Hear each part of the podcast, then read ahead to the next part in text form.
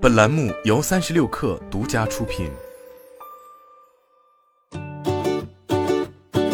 本文来自微信公众号“三亿生活”。据各家公布的战报显示，其中 QQ 音乐上线一小时四十七分钟后，播放、分享、评论均打破该平台 MV 单日数据历史记录。快手上这一 MV 则仅用三小时播放量就已破亿。此外，咪咕音乐、哔哩哔哩也都分享了这一 MV 的相关数据。对此，有网友调侃道：“只有网易云音乐用户受伤的世界达成了，仿佛在诉说网易云音乐缺失相关版权已久的痛楚。”但工欲善其事，必先利其器。近来各平台在用户翘首以待周杰伦新歌发布的前后，也都纷纷在音质上做起了文章。其中，腾讯音乐娱乐集团宣布与杜比实验室达成战略合作，QQ 音乐也成为首家支持杜比全景声的国内在线音乐平台。无独有偶，B 站也在首发周杰伦新歌 MV 时表示，将上线高解析度音频无损音质功能。就连与周杰伦新歌绝缘的网易云音乐，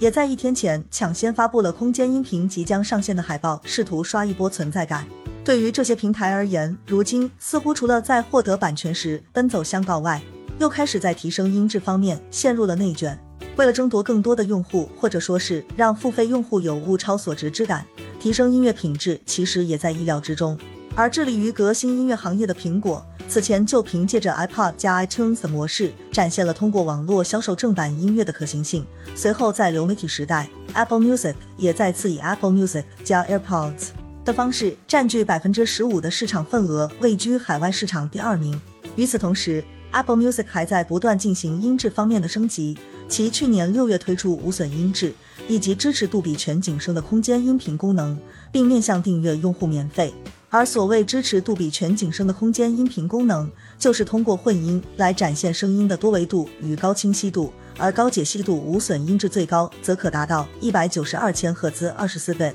继 Apple Music 对订阅用户开放无损音乐后，亚马逊方面也宣布不再对高清音乐服务收取额外费用，并且在此之前。海外在线音乐平台领头羊 Spotify 也曾宣布将推出 CD 级别的 HiFi 无损音质订阅计划，不过至今 Spotify HiFi 仍处于画饼状态。尽管如此，各平台开始追求更高音质画质的举动，无论是出于增加付费服务的卖点也好，还是搭配硬件销售的附加体验也罢，提升用户体验俨然已经成为了一个趋势。不过，一些相关平台所宣称的无损音质等技术会被发烧友们诟病为假无损，也并不是全无道理。首先，在 Apple Music 宣布支持无损音质时，就曾指出 AirPods 全系都不支持播放无损音质，原因是这一系列耳机均采用的是 Apple C 蓝牙边解码器，但由于蓝牙连接限制了数据传输带宽，使得其无法支持无损音质。事实上，绝大部分 TWS 耳机几乎都有这样的短板。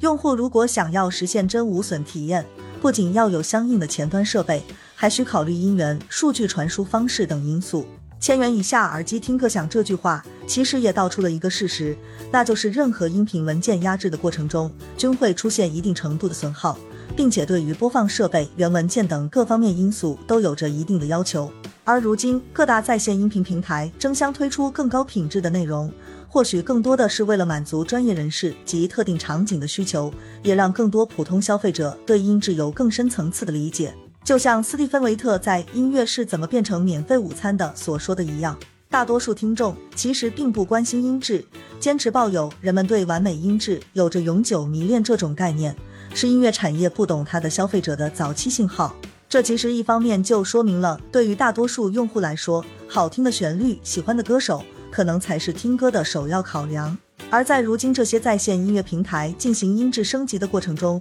或许也不是没有傲慢与偏见。毕竟，大部分用户不仅受限于设备无法享受无损音质，诸如杜比全景声等体验，也都有着各自对于设备的要求。比如 Apple Music 的空间音频功能，自然是特供苹果自家 AirPods 系列的部分产品。QQ 音乐日前支持的杜比全景声体验，也只有在通过认证的手机等设备上。才能得以展现。即便是早于苹果在空间音效这条技术路线上有所突破的索尼三百六十 Reality Audio，同样也需要硬件与软件来配合使用。不难发现，想实现更好的听歌体验，可能并没有想象中那么简单。但对于绝大部分的用户来说，音质终归只是锦上添花的选项而已。不过，就像周杰伦即将推出的新专辑为沉寂许久的华语乐坛注入了活水一般，如今各大平台的音质升级，同样也或多或少的提升了部分用户的体验，并且有业内人士指出，对于创作者来说，杜比全景声的意义或许更大，因为它能够完全打开了创作者的想象力。而当更多听众开始注意到音乐所承载的信息，创作者的意图也能更完整的传达给听众时，对于音乐本身而言，不也是件值得期待的事情吗？